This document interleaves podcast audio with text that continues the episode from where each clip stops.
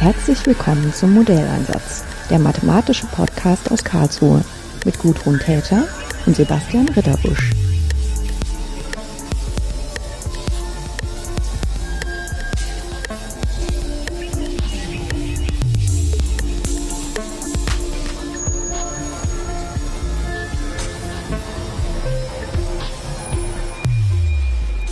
Ich bin heute in Dresden, zurück an der TU, wo ich selber mein Diplom erworben habe. Und es ist fast ein bisschen heimatlich, ausgerechnet in dem Gang zu sein, wo ich ein Jahr lang bei meinem Diplombetreuer jede Woche aufgelaufen bin. Ähm, ich war hier in, eingeladen dazu, einen Workshop anzubieten für Schülerinnen und Schüler aus der Klassenstufe 7 die in die TU an die Fakultät für Mathematik eingeladen werden zu einer sogenannten Meisterklasse. Und die Person, äh, die mich dazu eingeladen hat und die das Ganze koordiniert, ist ähm, Björn Böttcher, dem ich jetzt hier gegenüber sitze in seinem Büro Ja. und von dem ich möglichst viel über dieses Konzept der Meisterklasse und über überhaupt Schülerförderung hier an der TU in Dresden erfahren möchte. Hallo Björn Böttcher. Ja, hallo. Was ist denn äh, diese Idee der Meisterklasse? Woher kommt das? Wie lange machen Sie das schon? Was, was für Erfahrungen haben Sie damit? Oh, das sind ja viele, Viele Fragen, Fragen. genau. Ähm, die Meisterklasse haben wir vor ja, vier Jahren eingeführt.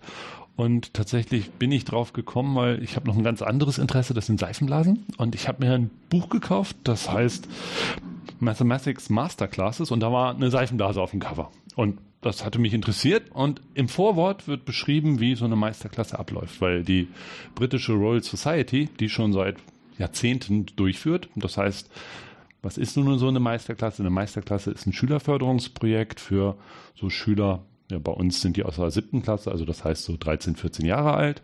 Und es läuft wie folgt ab. Wir schreiben die Schulen an und bitten die Schulen, ihre Schüler, ihre besten Schüler und interessiertesten Schüler zu nominieren.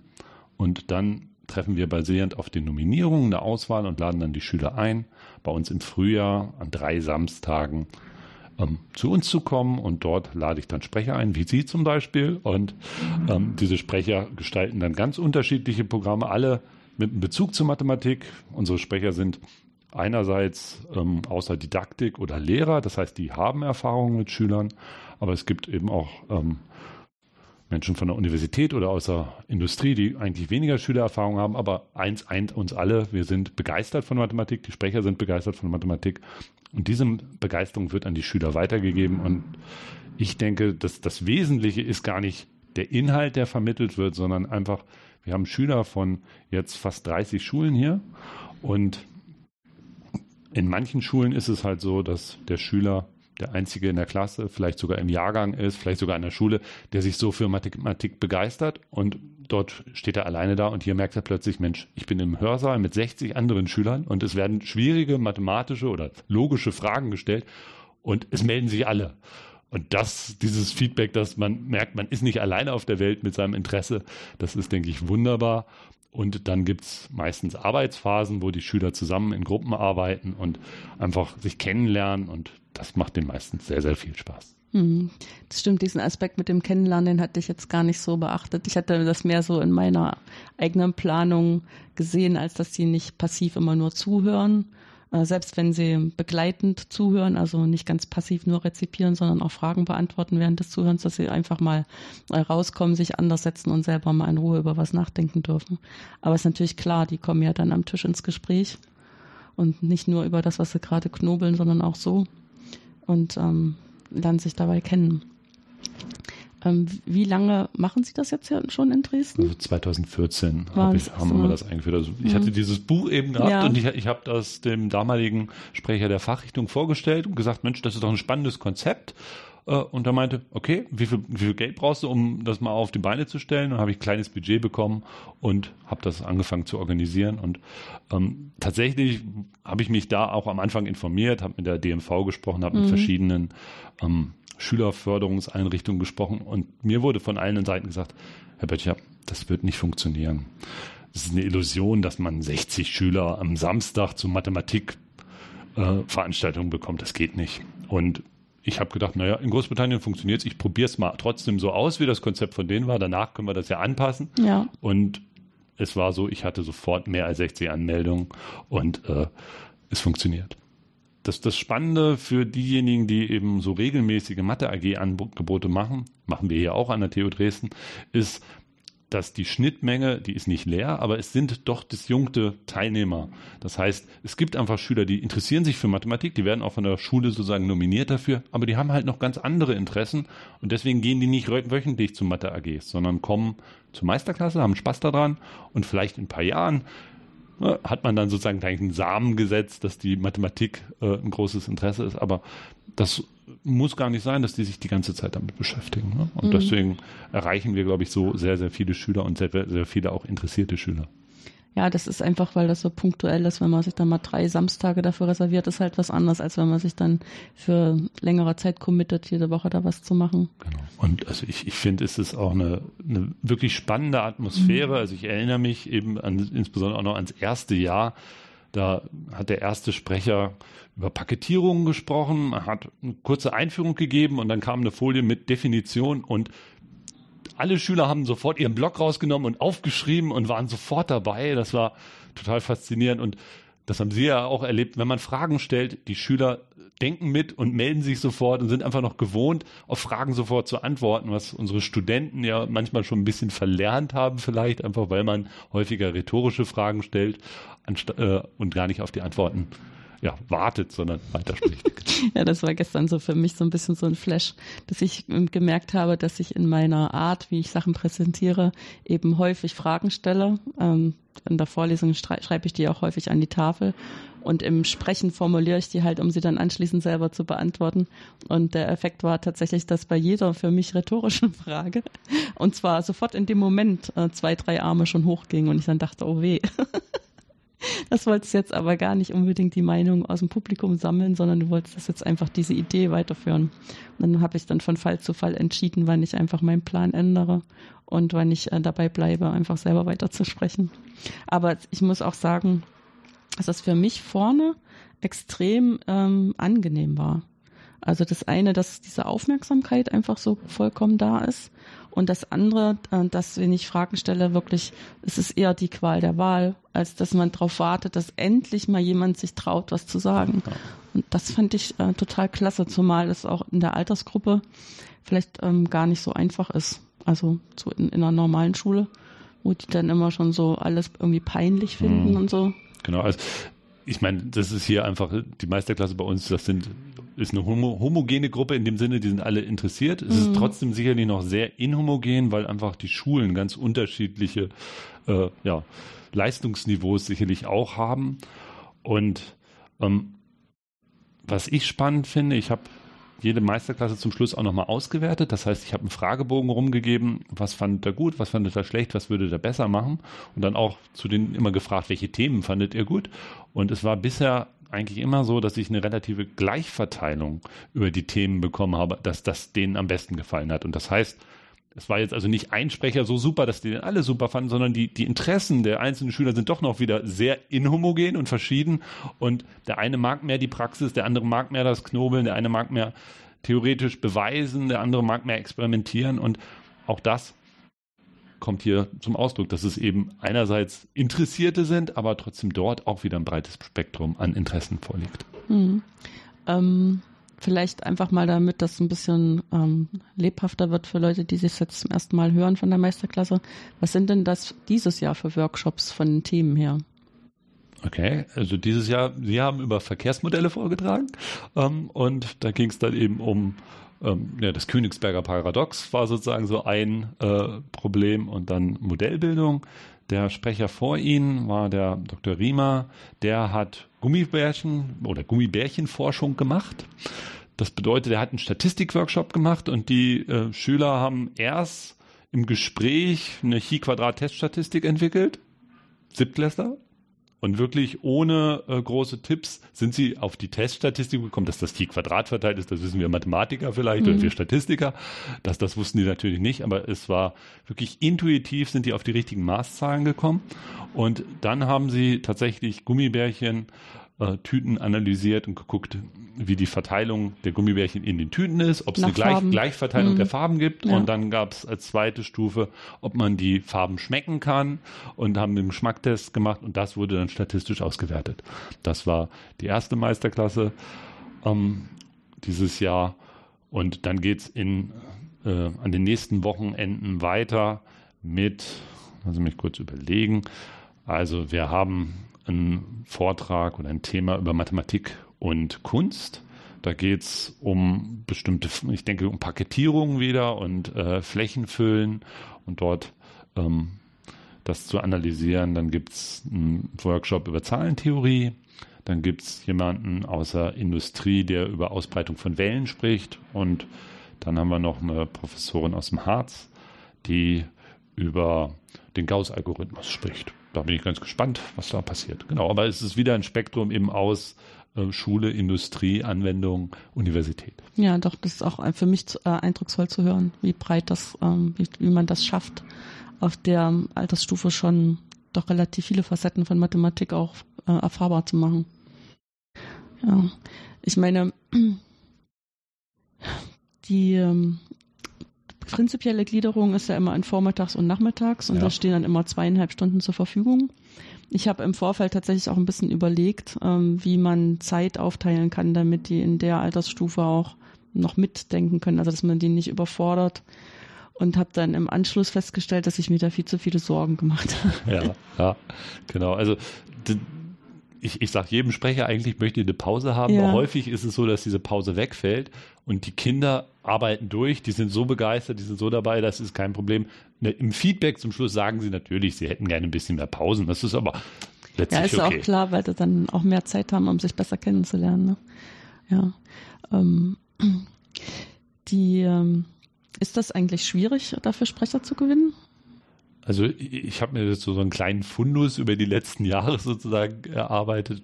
Ähm, ich habe angefangen, am Anfang wirklich einfach mal im Netz zu suchen, wer ist mit Mathematik äh, und Schülern irgendwie engagiert dabei und ähm, habe darüber ähm, die ersten Sprecher gefunden und dann jedes Mal, wenn jemand absagt, frage ich, können Sie mir trotzdem jemanden empfehlen? Ja. Und dann suche ich immer jedes Jahr noch mal ein bisschen und probiere ein paar neue Sprecher hinzuzufinden. Genau. Also das heißt, wenn, wenn da draußen jemand ist, der sagt, Mensch, ich möchte auch mal nach Dresden, Dresden ist eine tolle Stadt und ich Stimmt, möchte, ja. möchte einfach mal mit 60 unglaublich engagierten Schülern zusammenarbeiten, können die sich natürlich gerne bei mir melden und im nächsten Jahr vielleicht lade ich sie dann ein als Sprecher. Genau. Und alle Kontaktinformationen finden wir in den Shownotes. Okay. Äh, ich hatte mich ähm, tatsächlich gefragt, Sie hatten mich ja letztes Jahr angefragt, da hatte ich auch eigentlich zugesagt und dann ist noch was anderes dazwischen gekommen, deswegen haben wir es dann verschoben. Aber ich weiß überhaupt nicht, wie Sie auf mich gekommen sind. Ich habe, glaube ich, nach Schülerförderung und nee, nee okay, stimmt. Ähm, also einerseits habe ich nach Schülerförderung gegoogelt und dann habe ich irgendwann habe ich auch mal gedacht, Mensch, ich kann auch suchen Mathematiker, die in Dresden waren. Ah, okay. Weil, weil die dann meistens noch eine, eine weitere Bindung an Dresden haben und sagen, ja, ich möchte einfach mal wieder zurück nach Dresden. Und ich glaube, das stand bei Ihnen auf der Homepage, ja, dass, das dass Sie eben diese Verbindung zu Dresden hatten und deswegen habe ich Sie auch mit angesprochen. Ja. ja. Ähm, die ähm, ähm Arbeit jetzt um Schülerinnen und Schüler daran zu führen, dass Mathematik nicht unbedingt nur das ist, was sie als Mathematikunterricht in der Schule erfahren. Hat ja sicherlich auch noch andere Facetten hier in Dresden. Was können Sie denn genau, mir darüber erzählen? Genau. Also ich koordiniere hier sozusagen die gesamte Schülerförderung. Okay, da äh, habe ich ja genau der, der Fakultät Mathematik und wir, wir haben ganz verschiedene Sachen. Also diese Meisterklasse ist jetzt wirklich so ein begabten Förderungsprogramm an ausgewählten Terminen. Dann haben wir die mathematische Schülergesellschaft. Das heißt, das sind Mathe-AGs im Prinzip von Klasse 6 bis zum Abitur die wir hier auch an der Fachrichtung durchführen, wobei wir vorher mit den Schulen gesprochen haben und die meisten Schulen haben gesagt, wir haben ab und zu engagierte oder interessierte Schüler, aber wir haben eigentlich gar nicht die Kapazität, das mhm. durchzuführen. Das heißt, die Schulen haben gesagt, wir finden es gut, wenn ihr das an der Uni macht. Und dann haben wir das sozusagen hier zusammengezogen und die finden wöchentlich statt. Die basieren auf den, es gibt von Herrn König aus Chemnitz, gibt es wunderbare Mathematik-Olympiaden-Vorbereitungshefte wo einfach so Mathe-AGs völlig durch ja, vorbereitet drin sind, so dass äh, wir das unseren Lehramtsstudenten geben können und die das dann mit den Schülern durchgehen können. Es geht uns aber letztlich nicht darum, nur für die Mathematik-Olympiade vorzubereiten, sondern es ist wieder dieser Gedanke, dass man mit anderen zusammen Spaß an Mathematik hat. Ja, zumal eben das Besondere an den Mathematik-Olympiade-Aufgaben ist ja eben auch, dass die ähm, nicht um, also es gibt natürlich welche, die sind irgendwie, kann man vorbereiten, indem irgendein bestimmter Werkzeugkasten geübt wird, den es in der Schule nicht gibt, den man dann in der Mathe AG lernt. Aber es sind halt auch häufig so Aufgaben, wo es einfach darum geht, einfach auf was Kreatives zu kommen, was man nicht wirklich üben kann, sondern mehr ähm, ja, man übt es dadurch, dass man sehr viele Beispiele immer wieder kreativ löst. Ne? Und insofern ist das ja nicht unbedingt nur eine Vorbereitung dann auf Mathematik-Olympiaden, wenn man sich mit solchen Aufgaben beschäftigt, sondern das ist mehr so eine Vorbereitung darauf, um die Ecke denken zu lernen oder genau. um so eine, so eine Struktur auf den Grund gehen zu können, die in der Aufgabe versteckt ist. Genau. Und das würde ich sogar jetzt mal übertragen auf zum Mathematikstudium. Mhm. Also Schüler oder Studenten und auch vielleicht Lehramtsstudenten sagen, na, naja, das, das genau brauche ich ja vielleicht gar nicht in der Schule. Aber ich denke, die Praxisrelevanz des Mathematikstudiums ist nicht der Inhalt, sondern die Struktur. Also dieses analytische Denken, Probleme kreativ zu lösen. Was wir sozusagen bei den Schülern schon anfangen, mhm. aber was wir auch bei den Studenten machen. Und das ist die Essenz des Mathematikstudiums. Und insofern ist Mathematikstudium, egal was man danach damit macht, sehr praxisrelevant. Hm. Ich habe ja auch so mir im Vorfeld gedacht, ich muss ja äh, mit den Schülerinnen und Schülern auch so ein bisschen drüber reden, was haben die eigentlich selber für ein Bild von Mathematik? Also und damit auch ein bisschen zu erfahren, warum binden die sich den Samstag ans Bein? Ne? ähm, und habe die dann gefragt, was sie denken, was man macht, wenn man Mathematik studiert hat. Und ich muss ganz ehrlich sagen, ich war extrem positiv überrascht davon, was die alles für Antworten wussten. Also was denen offensichtlich in ihrem Leben auch schon untergekommen ist. Und ähm, erstens mal denke ich, das ist absolut nicht typisch, aber ich denke, es ist vielleicht auch schon so ein bisschen das Ergebnis von diesen vielen ähm, Dingen, die wir als Mathematiker unternehmen, um mit diesen Informationen auch an die Öffentlichkeit zu dringen. Ja. Bis hin zu das eine sagte, ja, an der Medizin ist das ganz wichtig. Da dachte ich, wow, das hätte ich, äh, als ich so in dem Alter war, absolut nicht im Blick gehabt. Ne? auch mehr so ein vages Gefühl, dass Mathematik was Nützliches ist und dann einfach mal studieren und dann hinterher weitersehen. Ja, das stimmt, genau. Also ich bin jedes Mal wieder fasziniert von den Schülern, von der Vielfalt, aber auch von der Begeisterung. Also ich erinnere mich zum Beispiel an eine Meisterklasse, da ging es um Geheimsprachen und Codierung und die meisten haben das auf dem Papier gelöst. Es gab auch Schüler, die haben dann sofort eine Handy-App programmiert in der Meisterklasse, die das äh, entschlüsselt hat und gelöst hat. Also es gibt unglaubliche Talente dabei. Das ist wirklich ja, faszinierend. Das sind immer so diese Möglichkeiten heutzutage, dass man dann mal eben schnell was programmiert, wenn man das auch, weiß ich, am Smartphone schon dabei hat. Ne? Das ist, früher haben wir das noch ganz kompliziert organisieren müssen, dann mal ins Computer Lab zu gehen und heute ist das, hat das jeder dabei für diese Arbeit braucht man ja trotzdem sehr intensive Kontakte auch an Schulen, weil also der Hintergrund dazu ist, dass man, wenn man einfach nur einen Brief schreibt, was weiß ich, an den Direktor oder an den Fachgruppenleiter Mathematik, dann haben solche Briefe immer die Angewohnheit, ähm, auf irgendeinem Poststapel zu liegen und ähm, am Ende kommt nicht so viel ähm, zurück an Informationen. Ja, das, das genau diese, diese Aussage hat mich auch schon erreicht, aber mhm. ich mache es tatsächlich so. Okay. Wir, wir, schreiben tatsächlich die Schulen an. Ich habe nochmal ein Netzwerk, wo ich die Lehrer auch nochmal direkt anspreche, mhm. aber eigentlich gehen die Anmeldeformulare nur an die Schulleitung zur Weiterleitung an ähm, die betreffenden ja. Fachlehrer. Und das funktioniert bei uns. Also das klappt. Ich denke, was wichtig ist, ist, dass man eben klarstellt, es ist nicht jetzt nur so eine Werbeveranstaltung oder so, sondern sie haben die Möglichkeit, an dieser besonderen Veranstaltung ein bis zwei oder zwei bis drei mhm. Schüler teilnehmen zu lassen. Und ich weiß von Schulen, die das dann auch wirklich als Auszeichnung sehen und in großen Konferenzen dann auch bekannt geben, von unserer Schule waren dieses Jahr wieder so und so viele Schüler bei der Meisterklasse dabei. Das ist auch genau richtig, so muss man das machen. Mhm. Ja, ich habe, ähm, ich denke, wir machen auch einen sogenannten Schnupperkurs, der dann Angebot ist für Leute im Abitur, ähm, wo dann in sechs Veranstaltungen auf sechs Nachmittage verteilt ähm, mal ein Gebiet ein bisschen länger dann auch ausgeführt werden kann. Und das geht inzwischen tatsächlich auch als Einladung an die Schulleiter, aber da ist es halt auch einfach ein bekanntes Ding, dass das jedes Jahr wieder kommt. Und dann funktioniert das halt besonders, wenn es auch engagierte Mathelehrer und Mathelehrer also gibt. Die, die braucht man letztlich. Die dann jemanden ansprechen und sagen, geh da mal hin. Ja, ja genau. Ähm, Gibt es denn auch, also ich meine, guckt man, gucken Sie, nicht ja. man, gucken Sie statistisch auch hin, wie das Verhältnis ist, ähm, ob sich da auch viele Mädchen, äh, ob da viele Mädchen also, nominiert werden und die Nominierung dann auch annehmen? Genau, also wir äh, probieren das Ganze gendergerecht und genderausgeglichen sozusagen zu organisieren und es ist jetzt, war jetzt auch so, dass ungefähr die Hälfte Mädchen dabei waren. Mm, ja, ja, also mein Eindruck, ich habe es nicht gezählt, war gestern auch, dass erfreulich viele Mädchen da waren. Und das vielleicht auch noch so eine Altersklasse, wo die noch nicht ausgeredet bekommen haben, dass sie das können. Ja. das stimmt. Ja. Ähm, auch bei den Sprechern achte ich darauf, dass ich da so ein ausgewogenes Verhältnis erreiche eigentlich. Ja, Stimmt. ja, das ist auch wichtig, damit, damit diese Rollenvorbilder auch da sind. Ja. Ne? Genau. Ähm, Jetzt haben Sie gesagt, Sie sind über das Buch gekommen, weil Sie sich für Seifenblasen interessieren. Ja. Aber in Ihrer eigenen Lehre hier an der Uni unterrichten Sie ja ganz andere Sachen.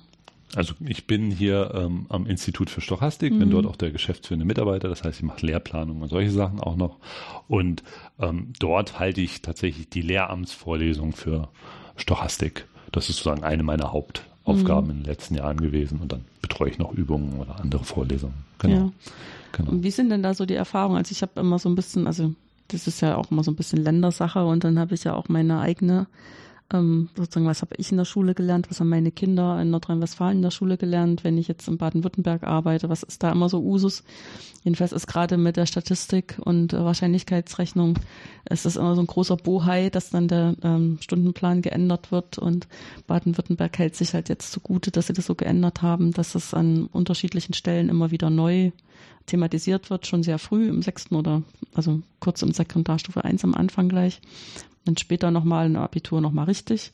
Und trotzdem ist es immer noch so, dass es relativ viele Lehrpersonen gibt, die äh, das selber irgendwie nie so richtig gelernt haben und jetzt dazu verpflichtet sind, das den Schülerinnen und Schülern trotzdem irgendwie beizubringen und das so ein bisschen ungeliebt ist und diese wenige Liebe irgendwie auch von Teil der Schüler natürlich dann auch so gespiegelt wird. Na klar, ja. Das ist, denke ich, in allen Fächern so, dass ein guter Lehrer die Schüler begeistert, ein nicht so begeisterter Lehrer kann einfach auch die guten Schüler bremsen. Mhm. Und ähm, alles, was, was man dagegen unternehmen kann, ist eine schöne, begeisternde Stochastikvorlesung in diesem Fall jetzt zu halten. Und ich denke, ich bemühe mich jedes Jahr, das hinzubekommen und ich kriege auch das Feedback, dass das äh, funktioniert. Und ich hoffe, dass dabei viele Lehrer rauskommen, die eben diese Begeisterung für mhm. Stochastik in diesem Fall teilen und damit dann auch weitergeben können. Aber ja garantieren kann man es natürlich nicht und jeder Mensch, jeder Lehrer ist, ist unterschiedlich. sowieso unterschiedlich, das ist schon klar. Ich meine, das ist auch so immer so dieses ähm, das Bild, gegen das wir ja arbeiten, dass das, was in der Schule als Mathematik gelehrt wird, obsolet wird, weil der Taschenrechner jetzt das Rechnen macht und weil man dann in so normalen Berufen, wenn man nicht gerade Ingenieur wird, eigentlich diese ganze Mathematik nicht mehr braucht. Ja, aber man muss ja die Grafiken zum Beispiel, also Histogramme sieht man oder irgendwelche genau. Kurven, die muss man interpretieren können. Und das ist ein logisches Grundverständnis, was man gelernt haben muss. Und das lernt man meistens sehr gut, wenn man auch einmal so eine Grafik selbst erstellt hat, mindestens. Das stimmt, ja? ja. Das ist sowieso das Beste, mal selber machen. Ja, aber das ist auch tatsächlich dann immer so mein Lieblingsbeispiel, dass ich sage, ja, aber mit einer Statistik verstehen, das muss irgendwie jeder. Hm. Ja, wenn ja. man auch häufig an Stellen steht, wo man für sich selber abwägen muss, äh, gehe ich jetzt ein bestimmtes Risiko ein oder wie verstehe ich irgendeine Diagnose, die der Arzt mir gegeben hat. Und ähm, an der Stelle denke ich immer, sind wir eher unterbelichtet in dem, was wir an der Schule gelernt haben. Und das ist eben auch nicht so klar rausgearbeitet, wie man die Sachen dann benutzen kann. Ja. ja. wenn man nie mal zum Beispiel wenigstens eine bedingte Wahrscheinlichkeit gesehen hat, dann sind so ein paar Entscheidungen einfach totaler Quatsch. Ja, ich meine, man muss jetzt nicht, nicht auf den Standpunkt stellen, dass wir alle Entscheidungen sowieso ganz rational treffen. Das, da machen Nein, wir uns was vor. aber eine, eine, Unterstützung. Man kann auch mal aus dem Bauch entscheiden, ja. aber wenn, wenn, man die Fakten schon mal vorher klar dargelegt hat, hilft das sicherlich. Ja. ja. Und deswegen denke ich immer, dass das so ein Gebiet ist, was extrem wichtig ist. Und das andere Gebiet, was eben auch nicht so klar ist und wo ich immer denke, die Versuche, die dann in der Schule unternommen werden, die sind auch nicht verstehen es noch nicht so richtig. Das ist dieses Modelle bauen. Ja, also, dass ja. man wirklich versucht, ähm, so eine Struktur, die man im Realen sieht und gerne besser verstehen möchte, erstmal in ein möglichst einfaches Modell ja. bringt, was irgendwie mathematisch ist, sei es ein Graph, sei es ein Histogramm, sei es irgendwie eine Gleichung oder wenn man dann weitergeht, eine Differentialgleichung oder eine partielle Differentialgleichung. Ja, oder heute ist es auch häufig, dass man einfach ein neuronales Netz drauf ansetzt und ähm, dass man dann wirklich irgendwie einen bestimmten kritischen und erkundenden Blick lernt, ähm, solche Sachen machen zu können. Ja, diese Modellbildung haben wir ja genauso in der Stochastik. Das mhm, heißt, eben. man hat erst so eine da beschreibende das, Statistik, wo man nur mal Daten dazu, anguckt ne? und ja. dann muss man erstmal modellieren und führt Wahrscheinlichkeitsräume ein, führt Zufallsvariablen ein, also Modelle, um Zufall zu beschreiben und um dann statistisch Daten auszuwerten, also eine schließende Statistik durchzuführen, muss man das Ganze erstmal modelliert haben. Genau. Mhm. Und da baue ich meine Vorlesung auch so auf, dass ich eben erst mit einfachen Modellen anfange. Das heißt zum Beispiel ein Würfelwurf, da braucht man so einen endlichen Wahrscheinlichkeitsraum und dann geht man über auf absehbare Wahrscheinlichkeitsräume, weil man merkt, naja, es gibt Experimente, wo man nicht nur endlich viele Möglichkeiten hat, sondern absehbar viele Möglichkeiten und dann geht es über in die allgemeinen Wahrscheinlichkeitsräume, wo man dann mit dichten Normalverteilung ist so das Schlagwort, was vielleicht noch jedem bisschen was sagt, die Glockenkurve, wo man mit Dichten arbeitet und dann dort Modelle analysieren kann und aufstellen kann. Genau. Ja, aber das kann auch sein, dass das tatsächlich der, das einzige Fach auch in meinem Studium war, was explizit zugegeben hat, dass es Modelle macht. Okay, ja. Alles andere okay. haben wir irgendwie, äh, ja, weiß auch nicht. Man muss ja immer versuchen, möglichst viel Wissen in zu, immer zu kurzer Zeit rüberzubringen. Und okay, ich meine, so ein bisschen äh, in der Algebra war es auch klar, dass die Algebra natürlich mit Strukturen arbeitet, die in der Algebra für sich interessant sind, aber dann auch später Anwendung finden. Aber da habe ich das auch nie wirklich als Modell aufgefasst. Und später äh, alle partiellen Differentialgleichungen, die einem dann so unterkommen, die sind halt, äh, fallen irgendwie vom Himmel. Also selbst, ja. ich meine, es gibt ja auch technische Nebenfächer und Experimentalphysik und so. Aber für mich ist das irgendwie im Studium selber noch sehr mhm. getrennt geblieben. Ja gut, aber ich meine, wenn man in die Stochastik denkt und jetzt Richtung mhm. Differentialgleichung denkt, dann denke, denke ich zumindest an die Finanzmathematik, wo ja. dann auch stochastische Differentialgleichungen auftauchen und das sicherlich auch behandelt wird. Und das wird auch tatsächlich in den Wirtschaftswissenschaften genutzt, ohne so sehr in diese stochastische Theorie einzusteigen, die aber eigentlich die Grundlage ist, um das solide zu verstehen. Ja. Mhm. Ja, wobei das ist halt auch tatsächlich eine Entwicklung, die sich jetzt erst so richtig äh, etabliert hat, seit ich die Uni verlassen habe. Weil das ist ähm, manchmal ein bisschen erschreckend, mit welchen einfachen Modellen sehr große Versicherungen gearbeitet haben. Und das war lange Zeit okay, bis dann die EU drauf gedrungen hat, dass man vielleicht jetzt doch mal noch ein bisschen mehr Wissenschaft benutzen sollte, um das ein bisschen wasserdichter zu machen. Und dann ähm, auf einmal klar, wir brauchen noch anders ausgebildete Mathematiker und Mathematikerinnen auch, die das wirklich können. Ja. An der Stelle wird es dann schnell sehr komplex. Das stimmt. Das stimmt, aber deswegen gibt es dann auch spezielle Aufbaustudiengänge, ja. Masterstudiengänge, also bei uns zum Beispiel die Wirtschaftsmathematik, wo dann mhm. solche Modelle diskutiert werden. Ja. Ja. Ähm, wie ist denn bei Ihnen zustande gekommen, dass Sie sich für ein Studium der Mathematik entschieden haben? Also ich habe zu Abiturzeiten darüber nachgedacht, was will ich studieren, ne? so wie das sicherlich viele machen. Und ich hatte mir eine Liste aufgestellt, was mich interessiert. Da war Kunst dabei, da war Philosophie dabei, da war Mathematik dabei, Informatik, Wirtschaftswissenschaften. Und dann habe ich mir, damals war es noch so, ich habe mir so ein Buch besorgt, Studienführer Mathematik. Da gab es noch nicht so im Internet die Informationen und dort habe ich durchgeblättert und habe ähm, ja, die verschiedenen Unis verglichen und damals gab es bei der Uni Ulm die Möglichkeit, ein Studium Wirtschaftsmathematik zu machen, was Mathematik, Wirtschaftswissenschaften und Informatik vereint hat. Und es gab noch ein Begleitstudium Philosophie als Möglichkeit. Das fand ich total faszinierend, weil es sozusagen das meiste abdeckte. Die Kunst war jetzt nicht dabei, aber habe ich gedacht, okay, die kann ja brotlos sein oder sie kann auch weniger Spaß machen, wenn es sozusagen zum Gelderwerb sein muss. Insofern habe ich das erstmal ein bisschen hinten angestellt und habe mich dann entschieden, in Ulm zu studieren und habe in Ulm Wirtschaftsmathematik angefangen zu studieren. Genau. Das war der Einstieg mhm. in die Droge Mathematik, würde ich sagen. Und wie war da der, also aus welchem Entfernung haben Sie sich dann für Ulm entschieden? Ach, okay, genau. Woher komme ich? Ich komme eigentlich aus Hannover. Aus Hannover. Genau. Weil genau, dann ist es ja schon eine, eine sehr bewusste Entscheidung, genau, dann aus das war, war, eine, war eine bewusste Entscheidung. Mhm. Und ähm, die Mathematik hat mich dann total fasziniert, so dass ich bald auch merkte, dass ich die Wirtschaftswissenschaften in dem Fall, das hat mich nicht so angesprochen, weil ich hatte da das Gefühl, das waren mehr Lehrmeinungen und nicht auf Axiomen irgendwelche richtigen Sachen, diese Wahrheit, die es in der Mathematik gibt und dieses Feedback, dass wenn man was geschaffen hat und bewiesen hat, dass es richtig ist, das ist, hat mich total fasziniert. Und dann bin ich während des Studiums äh, nach Großbritannien gegangen, in Swansea in Wales habe ich dann studiert und habe dann da auch promoviert und auch da wusste ich noch nicht, was ich weitermache. Dann habe ich tatsächlich während meiner Promotion auch nochmal Kunst als Begleitstudium gemacht und Ölmalerei studiert. Und dann hat sich entwickelt, dass ich dann an eine Uni in Deutschland gekommen bin und dann bin ich irgendwann nach Dresden gekommen. Genau. Hm, das heißt, da gab es eigentlich gar keinen anderen Kontakt nach Dresden zu gehen, außer dass es hier eine interessante Stelle für Sie gab. Genau. Das hat sich wirklich so entwickelt, dass es eine Stelle war, die mir angeboten wurde. Und dann mhm. habe ich gedacht, ach ja, das ist gut. Ja, weil und ich fühle mich hier wohl. beim Mathestudium ist es ja tatsächlich so, ähm, dass man häufig auch in der Nähe eine Uni hat, an der man mit gutem Gewissen Mathematik studieren kann. Und ähm, die stellen das auch fest, dass in Karlsruhe eben häufig aus dem Umland die Leute zum Mathestudium kommen und äh, die sich bewusst entscheiden, bei uns zu studieren, sind meistens Technomathematiker. Okay, ja. Die kommen auch manchmal von etwas weiter her. Weil selbst wenn die sich für Technomathematik interessieren und auch vielleicht in der Nähe noch eine Uni hätten, dann bieten die vielleicht nicht das Nebenfach an, was die sich mhm. jetzt gerade vorstellen, was eben auch schafft, dann so zwei äh, Berufswünsche zu vereinigen. Ja, also ich habe mir damals auch nicht so viele Gedanken darüber gemacht, aber heutzutage sehe ich schon, dass es einfach Unterschiede gibt, ob es eine technische Universität ist oder eine, ja, ja. eine Volluniversität. Absolut, genau. Ähm, weil an diesen technischen Universitäten wie die TU Dresden zum Beispiel haben wir eine sehr große Mathematik im Vergleich zu unseren Studentenzahlen.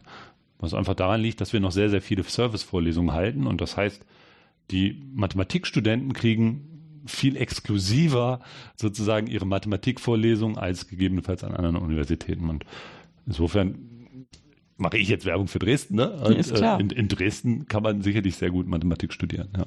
Mhm. Ja, das ist, ähm, sind zwei Seiten. Ne? Das eine ist, dass man dann tatsächlich manchmal denkt, durch diesen großen Lehrbetrieb für große Ingenieurstudiengänge ist so viel Kraft gebunden. Aber in Wirklichkeit ist es so, dass es eben diese Professuren nur gibt, weil diese Lehrverpflichtung da ist und damit auch ein viel größeres Angebot gemacht wird für unsere eigenen Mathematikstudenten. Genau. Und das Herzblut der Professoren hängt meistens doch an der Mathematik, weil sie Professoren für Mathematik sind. Ja, ja. Das ist richtig. Ja, wobei ich ähm, weiß auch nicht, ich habe an unterschiedlichen Universitäten gearbeitet, davon waren einige technische Unis. Und ähm, tatsächlich gibt es da auch so eine bestimmte Kultur auch, die sich so ein bisschen unterscheidet, wo mh, mm, so ein bisschen diese Praxisrelevanz, um das jetzt mal ganz mhm. plakativ mhm. auszudrücken. Ich weiß nicht, ob das meine Kollegen alles unterschreiben würden, aber so dieses Gefühl ist schon, dass die so mehr die Ärmel hochkrempeln und, und versuchen, Sachen zu machen und Sachen ans Rollen zu bringen und ähm, dieses ein bisschen, dieses Bild, was man von außen manchmal hat, dass man da so mit seinem Papier und Bleistift irgendwie da sitzt und das Wertvollste ist die ungestörte Zeit zum Nachdenken. Das habe ich eigentlich da an Technischen Universitäten nicht so erlebt. Okay. Also als Forscher denke ich auch, die wertvollste Zeit ist die, die ich zum Nachdenken nutze. aber man, muss, muss genau den Mittelweg man finden. Man braucht den ne? Mittelweg, ja, ja. Man braucht beides. Ja. Weil ich habe so also ein bisschen so ein Zwischending, ist vielleicht in Heidelberg, die haben halt eine extrem große Medizin und auch Forschung zur Medizin mit dem Krebsforschungszentrum, was direkt auch mit auf dem Campus ist. Und da merkt man dann schon auch, dass das auch einen Einfluss drauf nimmt, wie die Mathematik sich aufstellt und wahrscheinlich auch andere Bereiche, die da als Naturwissenschaften mit vertreten sind. Da hat man dann zwar keine Ingenieure, die ausgebildet mhm. werden, aber man hat so ein ganz großes Klientel, die auch Mathe brauchen und wo dann auch eben ganz typische Projekte entstehen, die ein bisschen anders sind als an der technischen, aber eben auch wieder anders als, als an so einer humanistischen ähm, Ausrichtung. Genau, und dann haben wir ja im Prinzip auch fast überall diese Lehramtsausbildung mit, ähm, halt unterschiedliche ähm, Gänge, weil das halt nach Bundesländern sich unterscheidet, aber irgendwie auch immer Ausbildung von den zukünftigen Lehrern genau, mit dabei. Genau, das ist ja bei uns auch so. Bei uns gibt es Mittelschullehrer und Gymnasiallehrer und Berufsschullehrer und die sind ein bisschen getrennt, die Studiengänge, aber zum Beispiel in der Stochastik, also in der Vorlesung, die ich halte, laufen die Studiengänge zusammen. Das heißt, ich habe alle Studierenden und muss dann eben auch die verschiedenen Interessen unter einen Hut bringen, das ist ganz mhm. klar. Ähm, wie viele Studierende sind das dann so typischerweise in so einer Vorlesung? Also in meiner Lehramtsvorlesung sind 60 Studierende 60. jetzt. So. Okay. Ja. Also ein bisschen so wie gestern bei mir mit 60. Genau, genau, Wobei bei der Meisterklasse haben wir die 60, weil dieser Hörsaal Ja, ja, fast gerade 60, 60. Schüler und das, ich finde, das ist eine sehr angenehme Atmosphäre, wenn der Raum voll ist und äh, die Schüler dann begeistert dabei sind. Wir haben natürlich auch größere Hörsäle, aber ähm, dann haben wir auch Probleme mit den Seminarräumen. Bei der Meisterklasse ist es ja so, das hatten Sie ja gestern erlebt, dass wir daneben noch gleich einen Seminarraum haben, wo dann auch diese 60 Schüler zusammen an Gruppentischen arbeiten Mhm. können. Ja, das ist ganz praktisch mit der räumlichen Nähe. Ähm, ich habe auch das Gefühl, 60 ist noch so eine Zahl, da kann man auch mal in der Vorlesung jedem Einzelnen mal ins Gesicht geguckt Ja, haben. ja das, Dann schalten die nicht so leicht ab. Ähm, es geht mir gar nicht ums Abschalten, sondern da kann man mit denen reden, kann Ja, man. Feedback bekommen. genau, das, äh, Ja, das ist kann der man sie Punkt. einbinden. Ja, ich habe jetzt festgestellt, ähm, wir sind vor knapp drei Jahren in ein neues Gebäude umgezogen, was jetzt auch sehr viele Seminarräume hat und die sind so ein bisschen untypisch. Also da passen immer knapp 30 Leute rein, nicht 60. Aber wir haben, man hat ja häufig auch in diesen kleineren Vorlesungen, auch in den Übungsgruppen, ähm, ist auch so wie ähm, die typischen Vorlesungsräume. Man hat halt äh, eine Bankreihe, die relativ schmal ist und der Raum geht dann tief. Mhm. Und die sind breit. Und da ähm, ist es im Prinzip drei Reihen, Okay. auf die sich das dann Ja. aufteilt. Und da habe ich festgestellt, dass mir das auch wesentlich leichter fällt, dann dieses Gefühl zu haben, ich kriege tatsächlich Feedback aus dem Publikum, äh, weil die hinten sitzen nicht so weit weg und dass das breit ist, das wird halt dadurch wettgemacht, dass ich auch hin und her gehe. Ja, ja. Das ergibt sich natürlich an der Tafel und das ergibt sich auch beim Reden, mache ich das dann ganz bewusst. Ähm, dass man dann wirklich aus der Gruppe holt, äh, ob das jetzt ankommt oder nicht, was man da vorne gerade versucht zu erklären. genau. Gibt es denn irgendwelche Wünsche, die Sie haben ähm, für die ähm, Förderung und auch für die Meisterklassen? Ke also es müssen ja keine erfüllbaren sein. Also ähm, eine Idee, die bei uns im Raum schwebt, im Sinne, im Rahmen der Schülerförderung, ist auch mal so Mathe-Camps zu organisieren. Mhm. Also wir wissen, dass die Leipziger Schülergesellschaft zum Beispiel sowas macht und ich glaube, die Berliner machen auch sowas. Sowas haben wir bisher noch nicht gemacht. Da fehlt uns vor allen Dingen auch das Kapital sozusagen, um ähm, so eine Woche mal ein intensives Mathe-Camp durchzuführen. Das wäre ein Projekt, was man mal anstoßen könnte. Mhm. Ja, das hat natürlich dann auch zur Folge, dass die sich nochmal ganz anders kennenlernen. Na klar, genau. Ja, weil das, was dort an Unterricht vermittelt wird, da könnte man auch sagen, ja, dann macht man es einfach an sieben Samstagen, Mhm, mhm. statt eine Woche wegzufahren. Aber Das ist ein ganz anderes Gefühl, wenn man zusammen Ja. isst und arbeitet und ein bisschen Freizeit verbringt, ganz, ganz klar. Ja, ich habe äh, in meiner eigenen Schulzeit m, bin ich auch im fünften Schuljahr angesprochen worden, ob ich nicht äh, in die Mathe AG gehen will. Und dann habe ich mich erstmal gewundert, warum die denkt, ich kann kein Mathe. Das ist so Ah. wirklich so schlecht. so. Bis ich dann begriffen habe, nee, das ist geht, ein ja. Angebot, dass man ein bisschen was anderes lernt. Aber das hat auch tatsächlich nur diese erste Stunde gebraucht, Mhm. dass es bei mir Klick gemacht hat und ich das total gut fand. Und ähm, wir hatten dann auch später solche Mathe-Camps zweimal im Jahr Mhm. Und im Sommer zehn Tage, im Winter eine Woche.